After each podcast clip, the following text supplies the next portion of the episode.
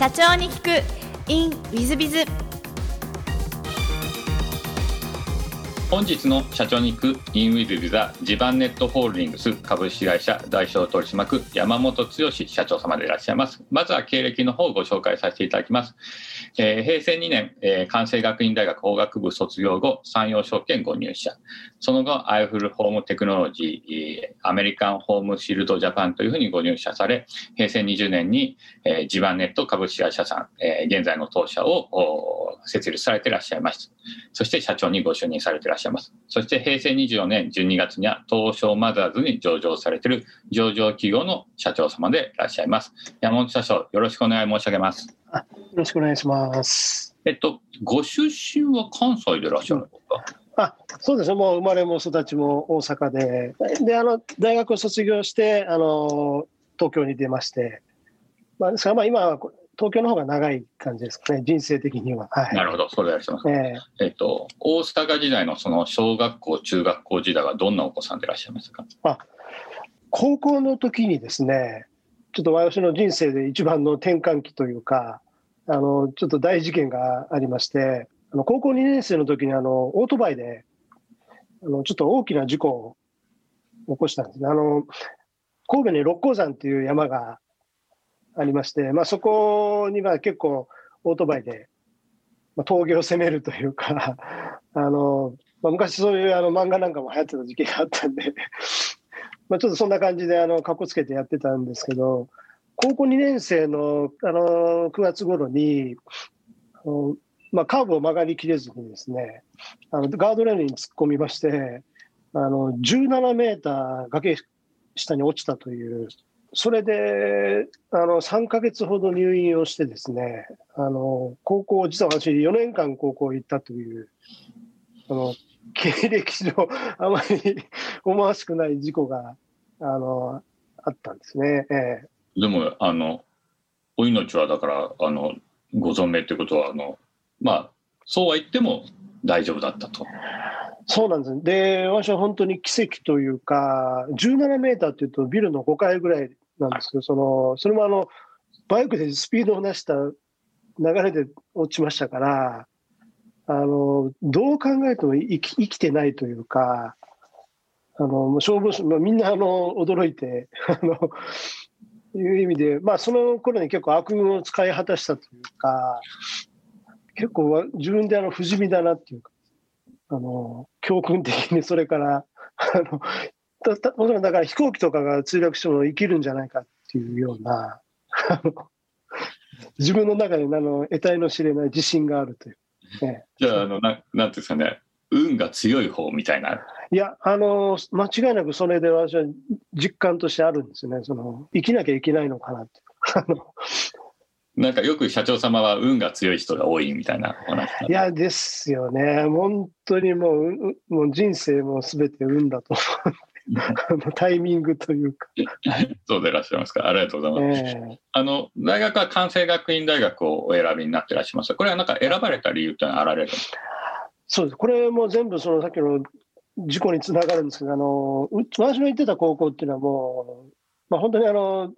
良くない、まあスポーツでは有名な学校だったんですけど、その、進学校では全くなくて、で、まあ、まあそういう感じの学校で、まあそういう事故をして、まあ親にも迷惑をかけたっていうのも、ちょっと勉強しようかなっていうこと。で、まあ体も結構ボロボロになったっていうのもあって、もう親からもうもう絶対お前はもう体はダメだから、もう頭であの頑張れっていうことで、で実はそこから頑張ってですね、あの私の高校から初めてそのカンカン同率というところに、あの現役で、現役といっても4年間高校行ったんですけど、ただ高校3年生を出た時にあのそのまま入れたんで、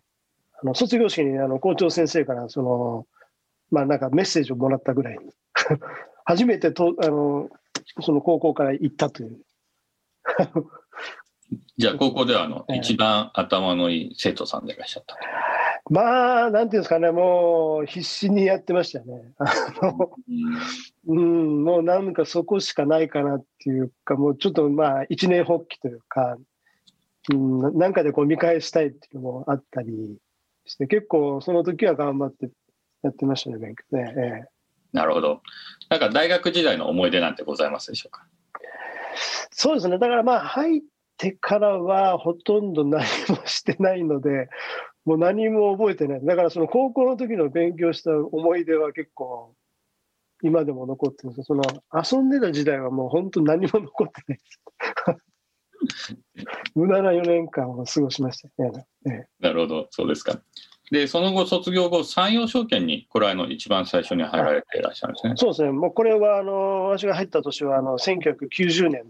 ということで、あのその年の、前の年の年末に日経平均が、まあ、3万9000いくらっていう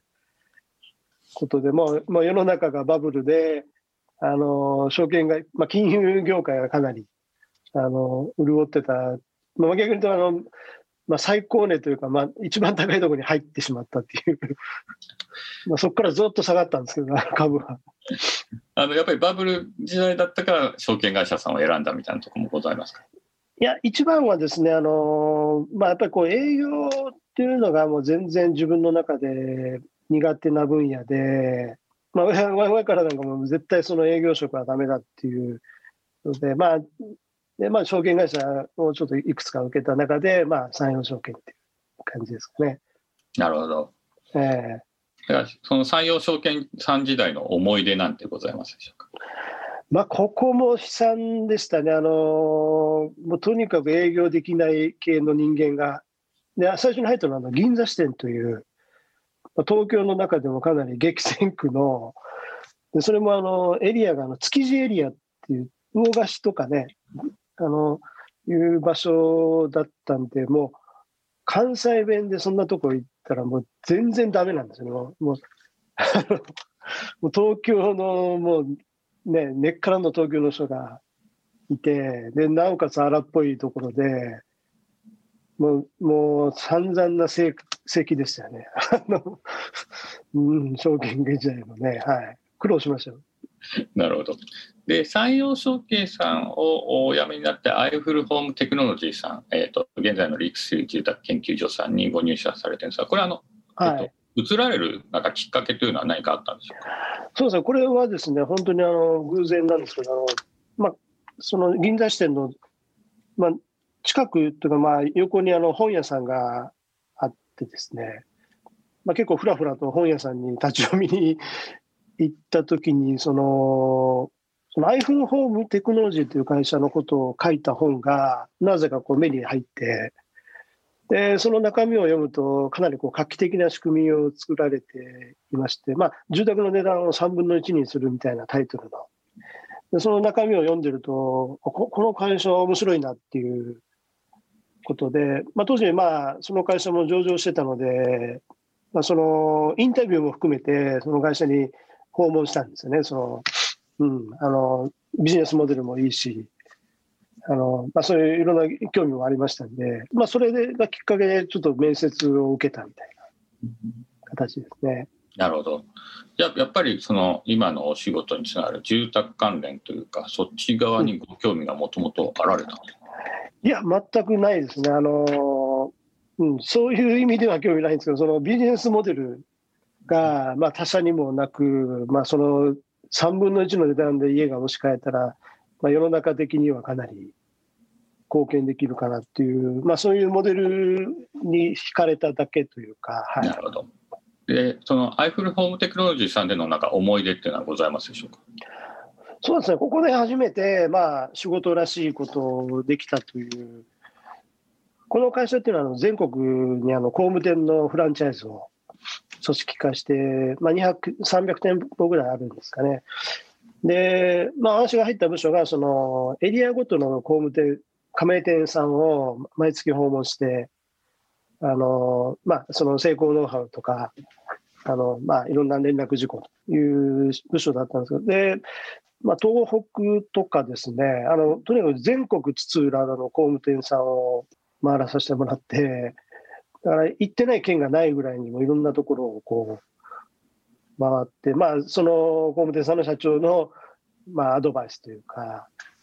いうので、まあ、結構いろんな意味であの見識が広まったというか、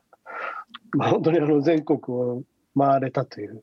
感じですね。えーなるほど、ありがとうございます。で、その後、アメリカンホームシールドジャパン、えー現在のジャパンホームシールドお株式会社さんにご入社されてらっしゃるんですが、これあの、移られたきっかけというのは何から？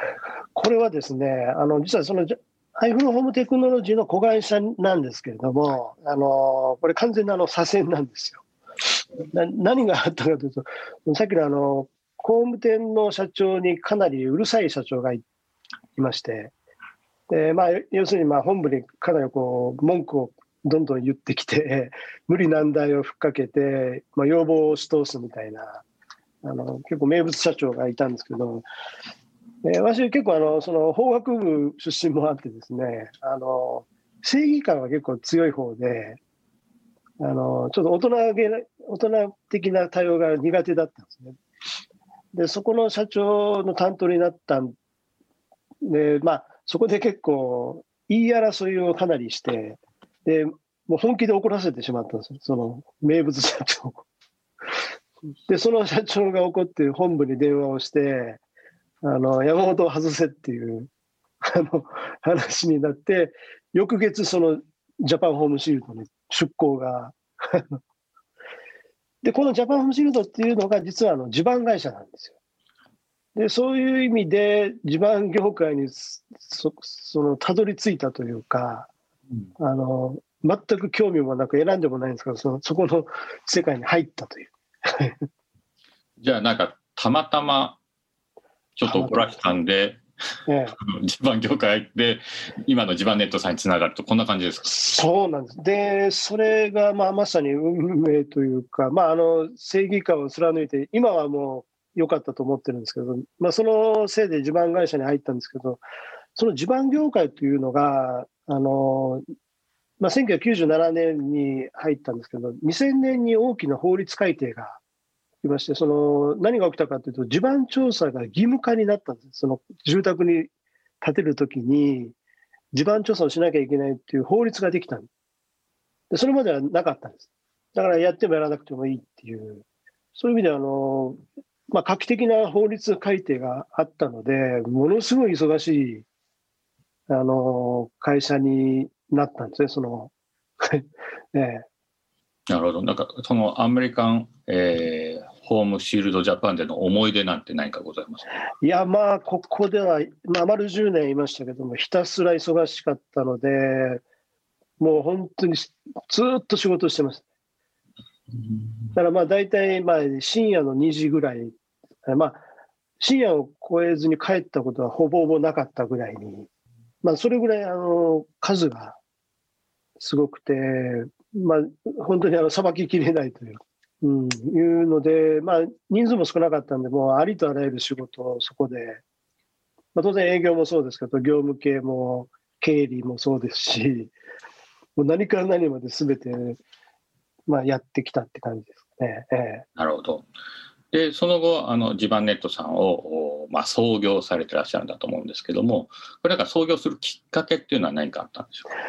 そうですね、あの会社を起こしたいっていうのは、あの結構昔からの思いというのではあったんですけど、まあ、全然勇気もきっかけもなかったんで、ずるずるとサラリーマンで行ったんですけど、まあ、40歳の時に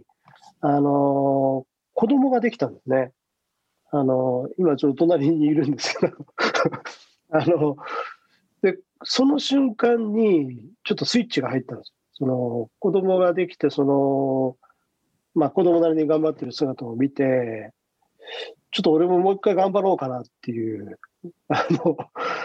でそれを、まあ、2月に生まれたんですけどそのその翌々月4月ぐらいにはもう辞表を出してあの辞めますと。で、まあ、独立しますっていうことで、あのもう妻にも内緒であの辞めたんですね。ええなるほど。もう当初からもう、その、まあ、いわゆる地盤の会社をやるつもりで辞表を提出したと。いや、これは全くなくて、私の中で10年間あの地盤をやったので、もういろんな意味で卒業というのがあったので、絶対地盤以外のことをやろうというので、あの実はその間にあのもう一つ会社を起こしてるんですね、その辞めた後に。でそこでですね、実は私は、あの、ちょっと、あの、まあ、ある出来事があって、まあ、何かというと、その出資話があったんです。まあ、結構、まあ、システムを開発するような会社を作ったんですけど、まあ、そこに結構大手会社の方が気に入っていただいて、あの、出資したいっていうことで、もうそれはもう非常にありがたい話で、まあ、そのままあの乗っかったんですけど、そうするとあの出資比率が75%あったんですね、その会社に。で、私、証券会社の時にあんまりそういうことを知らずに、あのそういう出資割合もあんまり関係なく受け入れて、もうもう喜んで受け入れて、ね、で、1回目の取締役会で、あの更迭になって、更迭というか、まあ、失脚というか、まあ、ポジションがなくなったという、あのことで、もうその瞬間にもう、あの追い出されたっていう、あの経験が、ね、じゃあ前の会社は数ヶ月とかそんな感じだった ?1 年でしたね、1年。えー、えー、で、本当はシステム開発の会社さんでいらっしゃる？そうなんですね。それをシステムを開発して、まあ、それを売っていくっていう。なんか今のあの山本社長のご経歴や今のお仕事からちょっと全然違う方側なんですがなんでシステム開発側に行こうと思われたんですあの結構この住宅業界向けの業務改善のシステムを作ったんですけどその要するに結構こうアナログな業界なんですね。この,、まあ、あの大工さんがやってるぐらいですから。でそれをこう改革するような合理化をするシステムをちょっとシステム会社と作って でこれで業界を変えようみたいな。あのノリで作ったんですね。えなるほど。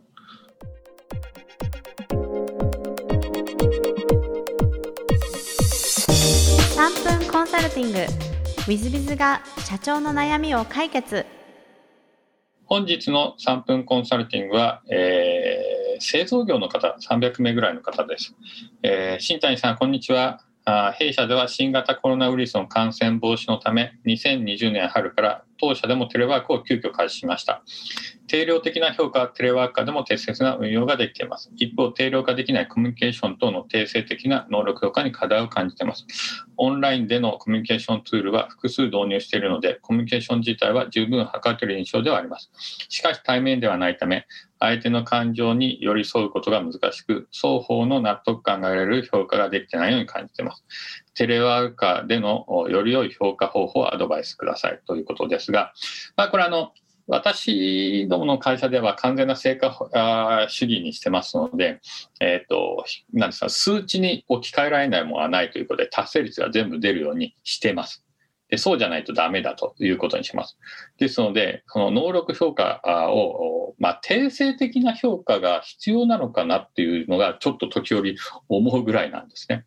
で一方で能力評価っていうのはもう一個あって、えー、それを定性的に言いますと、まあ、言葉の文章までちゃんと出来上がっていて、このレベルまでいったら、えー、まあ、3のレベルね。このレベルだったら1年と、このレベルだったら5年みたいなのが、えっ、ー、と、各項目であります。えー、例えば能力評価ですと、えっ、ー、と、コミュニケーションというところもあるし、えー、コミュニケーション対人監視でと思いますコツコツ力みたいなのもありますし、えー、中には戦略立案能力みたいなのもあります。そこで言葉が決まっているので、割と、まあ、評価としては正しい評価ができてるんではないかなというふうに私自身は思ってます。そういう意味で、えっ、ー、と、そのコミュニケーションとの定性的な能力評価を重要視すること自体があんまりしなくていいんじゃないかなと。あの、コミュニケーション取れないような社員がいたとしても、えー、成果出せると思うんですね。よくあの大企業で言うのがコミュニケーション、コミュニケーション、コミュニケーションって言ってコミュニケーション取れるやつ重視ばって、コミュニケーション取れない人はあんまり採用しなかったりしますが、いや、コミュニケーション取れなくても能力あってあの達成できるやついるけどなというのが私の実感でございますので、まあ、能力評価やるのは正しいと思いますし、訂正評価するのもいいと思いますが、少なめにされたらいいんじゃないかなと。むしろ私としては、目標に向かってどういう課題を出し、その課題に対してどういう解決策を出し、そして解決策をちゃんと実行し、実行した後それが結果が出て、成果が出てるのか出てないのかというのが全てのような気がしまして、そっちをやっていけば結果的にコミュニケーションってそんなになくても、ちょっとだけしとってればうまくいくみたいなことがあるんじゃないかなというふうに思ってます。実際、うちの会社では、えー、おしゃべりなやつとか、えー、何でしょう。いっぱい私にいろんなことを言ってくるタイプとかは、実際あんまり評価してませんね。だから、あの、まあもちろん、ほうれん草、報告、連絡、相談というのはちゃんとしてなきゃいけません。してないやつは逆に叱られますけども、えー、割と静かで何も、あの、何考えてるかわからないのに、えー、その、重要なところだけは新谷さん、これどうしますか？じゃあこうしてね。っていうのだけやってるタイプの方が成果が出てて、達成してて、えー、評価されてます。で、えー、いわゆる役職も上がってたりします。ベラベラベラベラ喋るタイプが割と上に上がってて課長とか係長になっても降格させられて一般社員に戻らされたりとかして喋るのが重要なんじゃないって私は怒られてます。まあそういう意味でコミュニケーションコミュニケーションっていうのをあんまりそこまで重視しなくてもいいんじゃないかなというのは正直な私の、まあ思ってることです。ですので、ぜひですね、えー、コミュニケーション、うん、まあ、多少重視してもいいかもしれませんけども、私としてはそこまで重視しなくていいんじゃないかというのは答えになってます。えー、ちょっいそれじゃわからないということでしたら、ぜひ私のことに、えー、今だとズームとかで面談できますので、何なりとおっしゃっていただければと思います。よろしくお願いいたします。えー、本日の3分コンサルティングはここまで。また来週。